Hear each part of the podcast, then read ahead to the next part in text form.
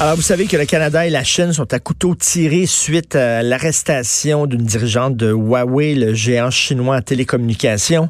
Et là, les conservateurs ont déposé une motion euh, pour créer un comité qui va se pencher sur les relations entre le Canada et la Chine. Et là, les libéraux, tous les libéraux ont voté contre cette motion-là en disant on est au pouvoir, on est au gouvernement, on n'a besoin d'aucun comité pour nous dire quoi faire et quoi dire.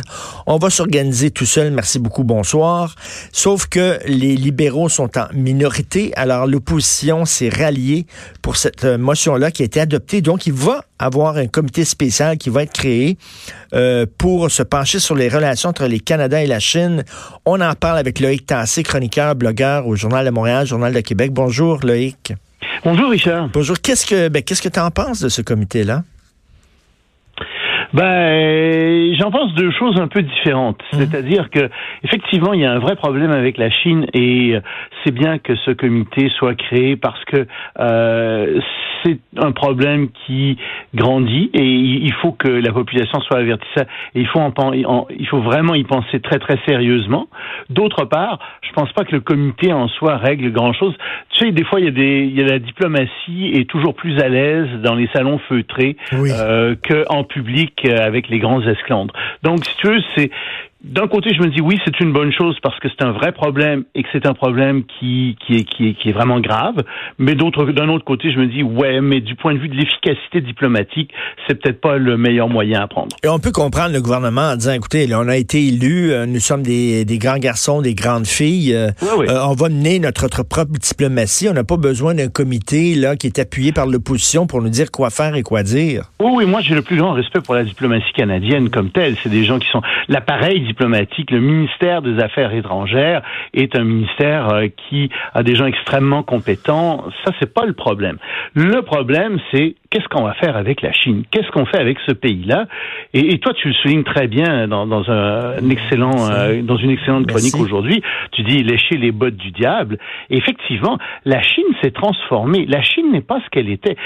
Euh, la Chine, quand Deng Xiaoping est arrivé, s'est ouverte, s'est modernisée et elle a cessé d'être un État totalitaire. Elle est devenue autoritaire, d'accord, mais on pouvait y faire des affaires. Il y avait une évolution de la Chine qui se présentait. Il y avait une ouverture qui se mmh. présentait.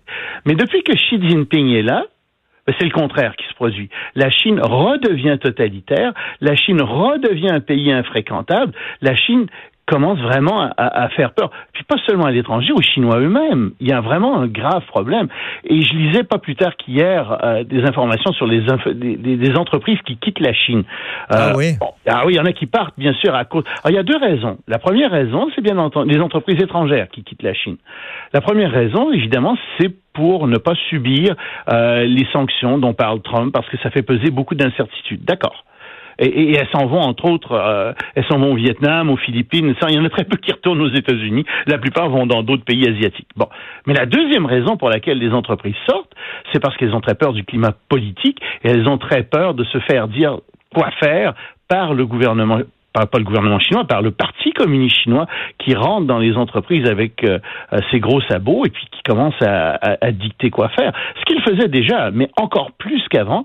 Et donc les entreprises euh, se sentent extrêmement mal à l'aise euh, là-dedans et commencent à sortir. Et c'est ça qui fait d'ailleurs mal à l'économie chinoise. Mmh. C'est le fait que c'est pas les sanctions, c'est que le gouvernement chinois, le gouvernement de Xi Jinping, est un gouvernement qui est de plus en plus totalitaire, qui est de plus en plus contrôlant, ce qui fait que les fonctionnaires osent plus prendre d'initiatives, les gens dans des entreprises ont peur de prendre des initiatives aussi, ils ont littéralement peur de se retrouver en prison, et donc il y a une espèce de froid qui est jeté sur l'économie chinoise qui commence à sous-performer. Ça va prendre du temps, hein. ils sont encore à 6%, puis ça va pas descendre du jour au lendemain. Mais sur le long terme, ça va faire exactement comme l'Union soviétique s'il continue comme ça, c'est-à-dire que tu vas avoir un pays où euh, il n'y aura plus aucune initiative qui sera prise et parce que les gens auront peur, vont être terrorisés mmh. tout simplement. Et là, on regarde la façon dont les Chinois bon, traitent les, les traitent les, les, les citoyens ah. de Hong Kong. On, on, on, regarde la façon dont ils traitent les musulmans. On parle oui, de 500 camps, 500 camps euh, de, de rééducation. T'en veux une bonne là-dessus? Oui. Cet été, au mois de juin, les ambassadeurs de 31 pays musulmans, si j'ai bonne mémoire, ont signé une lettre au comité des droits de l'homme de l'ONU Et sais-tu ce que cette lettre disait? Quoi? Que la Chine respectait parfaitement les droits de l'homme. Ben, Je ouais. que ça te ferait rigoler. Ils sont sourds Eh et oui. aveugles. Ben, c'est parce qu'ils font du commerce avec la Chine. Et ça revient au Canada. C'est ça le fond du problème. C'est que Mais- on pense qu'on fait de l'argent avec la Chine. On pense qu'on va faire de l'argent avec la Chine, ce qui est pas vrai parce qu'on en perd beaucoup. La Chine nous vend quatre fois plus de choses que nous, on lui en vend. Donc, il y a un problème.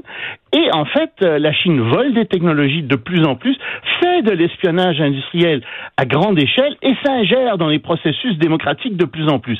Donc, on a vraiment affaire à un État euh, qui a changé de nature, qui est devenu encore plus totalitaire, plus interventionniste. Et puis là, on se dit, oui, mais c'est un mauvais partenaire en plus. On n'a qu'à regarder ce qui se passe avec Huawei. On n'a qu'à voir toutes les sanctions que la Chine a prises contre le Canada. Et pour se dire, mais ces gens sont pas sérieux, là. Ce sont pas des partenaires fiables. En tout cas, ce ne sont plus des partenaires fiables depuis que Xi Jinping est là. Et c'est ça le fond du problème. Il y a beaucoup d'entreprises ici qui s'imaginent qu'elles vont faire des pactoles, qu'elles vont faire des fortunes en allant en Chine. Non. Euh, à long terme, ça pose un grave problème, même à moyen terme. Et euh, là, il est temps de se, se demander ce qu'on a à faire avec la Chine. Moi, je pense qu'il faut réduire nos relations au minimum euh, et euh, dire aux Chinois non, non, non, euh, vous êtes, euh, vous entrez dans une ère totalitaire comme ça.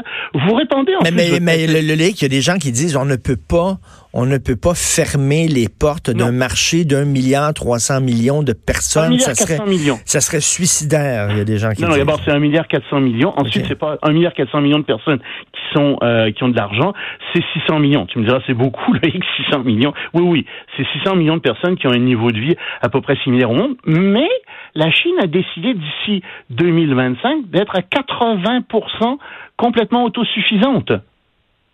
Donc, euh, attendez, là, vous voulez vendre en Chine, mais quoi?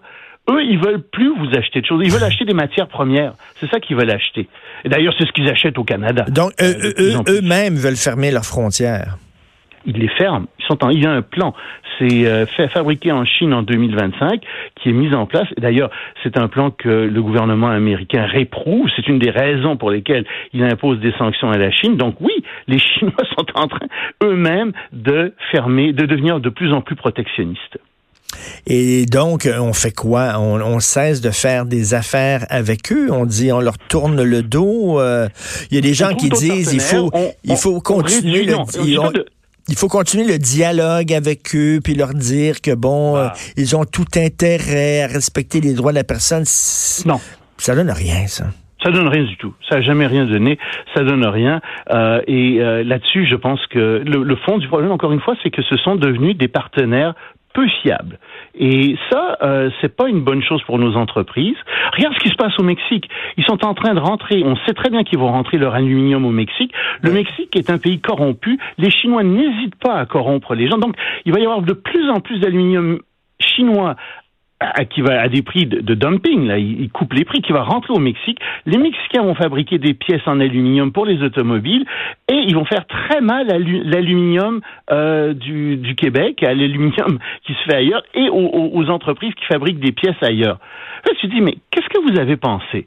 Ça, c'est un problème avec le libre-échange. C'est faire un libre-échange avec un pays euh, qui, euh, comme les États-Unis ou comme les pays européens, qui ont des niveaux de vie, des réglementations similaires aux nôtres, c'est une chose. Le faire avec le Mexique, qui est un pays hyper corrompu, c'en est une autre. Et les Chinois vont profiter de cette hyper corruption au Mexique pour justement faire du commerce de manière désavantageuse avec le Canada. La Chine est devenue un adversaire du Canada. Il faut qu'on comprenne ça. Et donc, je ne dis pas de complètement couper nos relations avec la Chine, mais je pense qu'il faut les réduire, il faut les rationaliser. Ça se fait pas du jour au lendemain. Il- faut, faut- repenser la façon dont on fait. il faut leur dire aussi, il y a des règles, c'est-à-dire, les autres, ils, ils jouent au jeu, ils jouent au jeu de la mondialisation sans en respecter les règles. Ils Ah retirent, ils retirent plein d'avantages de la mondialisation, mais ils ne respectent pas euh, le, le droit d'auteur intellectuel, le Non. copyright, euh, ils Non. font de l'espionnage industriel. Oui. Il va falloir les rappeler à l'ordre. Écoute, ce sont des joueurs de poker qui trichent. Hmm. On peut pas gagner contre eux. Alors, il faut comprendre ça, et surtout depuis que Xi Jinping est là. Euh, il y avait quand même, encore une fois, quand Deng Xiaoping est arrivé au pouvoir, il y a eu une certaine ouverture, une certaine évolution, une certaine volonté des Chinois de jouer selon les règles du jeu, mais de moins en moins. Et euh, depuis que Xi Jinping est là, et encore une fois, c'est un pays totalitaire qui exporte son totalitarisme. Les régimes de surveillance de la Chine, là, le Pakistan les achète. Euh, Ah, L'Arabie oui. Saoudite, qui est un autre pays totalitaire, les achète aussi. Euh, Il y a plein de pays euh, qui sont très intéressés par les systèmes de surveillance chinois. Le Venezuela est très intéressé par ça. Euh, il y a une quarantaine de pays dans le monde euh, qui ont euh, signé des accords pour avoir des systèmes de surveillance par caméra, par microphone, etc., qui sont exportés par la Chine. Donc, nous avons toutes les raisons de, tu sais, dans les années, dans les années 60, il y avait la peur de la Chine, de la marée jaune qu'on disait, là. Euh, on voyait les Oui, enfin. Chinois partout et tout ça, mais on, on a, on a des raisons aujourd'hui de craindre la Chine comme puissance. C'est pas la Chine tant que telle- en tant que telle. C'est- moi, j'aime bien la Chine, j'aime bien la culture chinoise, les Chinois, etc. C'est le gouvernement de Xi Jinping, c'est le, c'est le dictateur Xi Jinping qui est au pouvoir. Appelons un chat un chat. C'est un dictateur qui est au pouvoir. C'est un dictateur qui instaure un régime totalitaire. C'est le gouvernement de Xi Jinping qui pose problème, pas la Chine. Et euh, là-dessus, il faut qu'on, faut, faut bien dire les choses. Et malheureusement, ben on on peut pas faire autrement que dire ben oui, effectivement, il y a un danger. Et Huawei, bien entendu, est une entreprise qui pose problème parce que c'est une entreprise qui fait de l'espionnage à grande échelle et qui est contrôlée par le Parti communiste chinois, pas directement, mais euh, la plupart, il y a les- les- les gens qui sont les, les gens qui sont importants, les postes clés dans Huawei sont des postes qui sont détenus par des gens qui sont membres du Parti communiste chinois. Et donc à ce titre, c'est le Parti communiste chinois qui euh, indirectement dirige Huawei.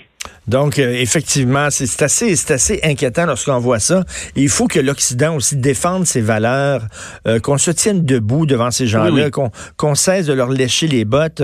Et euh, je, je, je veux vraiment dire aux gens, là, si vous voulez mieux comprendre justement les relations internationales, Loïc le vulgarise fort bien dans ses textes.